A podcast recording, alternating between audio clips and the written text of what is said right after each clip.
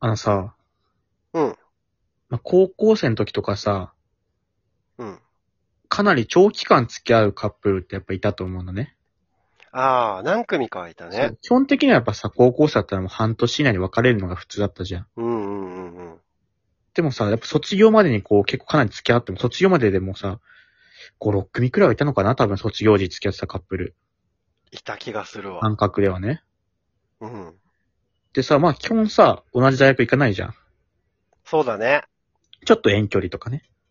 うんうんうん。で今考えたらそんな遠距離じゃなくてもさ、高校生にとってはさ、やっぱなかなかこの交通費とかかかるからさ、大学生になってからうさ、ん。移動費とかも結構かかるからさ、うんうんうん。中距離でも遠距離な感じになるじゃん。あのー、北海道内とかでもね、ちょっと。う。遠距離っぽく。うでさ、3月卒業の時に付き合ってますと。ん。で、遠距離になります、これからって時にさ、うん。うん。別れないんだよね、そこでは。まあ、別れないね。そこでは別れない。うん。で、6月。高校6月卒業して、高校卒業して、6月ね。うん大学生とかね、うんなって6月。うん。絶対別れ る。絶対に。あ、100!100%! 100%見たことない。もう、高校で付き合ってて、遠距離になって6月に別れてないカップルはいない。いないねしかー。も、 6月だよね、しかも。そうそう、しかも6月。 4月じゃないんだよね。 4月じゃない。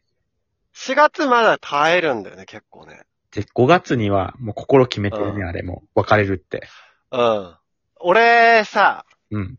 花見が、花見とかが一個、ボーダーラインなんじゃないかと思うんだけど。花見、北海道はちょっと遅いんだよね。そうそうそう、北海道はゴールデンウィーク、その5月前半とかにちょうど花見ぐらいのシーズンなんだよね。うん。だから大学生たちもそこで花見に行くんだけど、やっぱさ、サークルとかさ、大学の同期とかさ、うん。そこで一気に人の関わりが広がるし、深まる気がするんだよね。うん。で、そこでやっぱなんかちょっと、あれ、この人いいかもとかなって、6月までに別れるっていうルートあんじゃないなるほどね。小林はじゃあ、ゴールデンウィークとかで人の動きがあって変わるパターンね。うんうんうん。俺はもうね、決めてるのよ、お互い。俺の予想では。え ?3 月時点で、内心ね、うん多分別れるだろうなって思ってんの。もう、お互いね。おうでもそれを言わないのが暗黙のルールなのよ。そんなことあるか高校卒業時に本当は遠距離になるから、もう、うん。ここまでで、ありがとう、今までって思ってんのお互い。でもそれをね、おう3月の時点で遠距離になる前に言うのはね、タブーよ。人として。まあ、そっか。好きじゃなくなっちゃったみたいになるもんね。好きだし、付き合い、近くだったら付き合い続けてもいいけど、遠距離になったら本当は別れるだろうなっても思ってんの、3月で。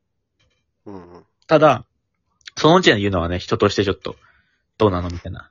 まあ、ちょっと理由として弱いってことだよね、きっと。そう。卒業ってだけで別れるのは。遠距離ってだけで別れるのね。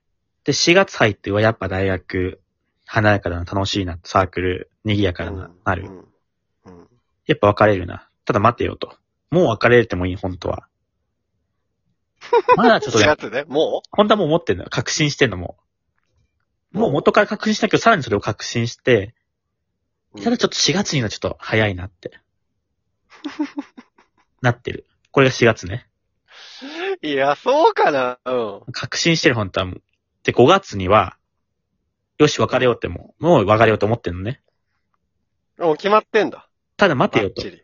4月までちょっと普通に連絡取ったり、なんなら、うん。ゴールデンウィークに一回会ってるぞ、みたいな。うん。で、一回一応ゴールデンウィーク一応会うのよ。うん。会ってもかっいやー、そうだね。ゴールデンウィークに合ってるイメージあるわ、なんか。て、本当はそこでもう、楽しいねって言いながらも、決めてるもん。まあ、あの最後だけ ど、あの最後だけどね。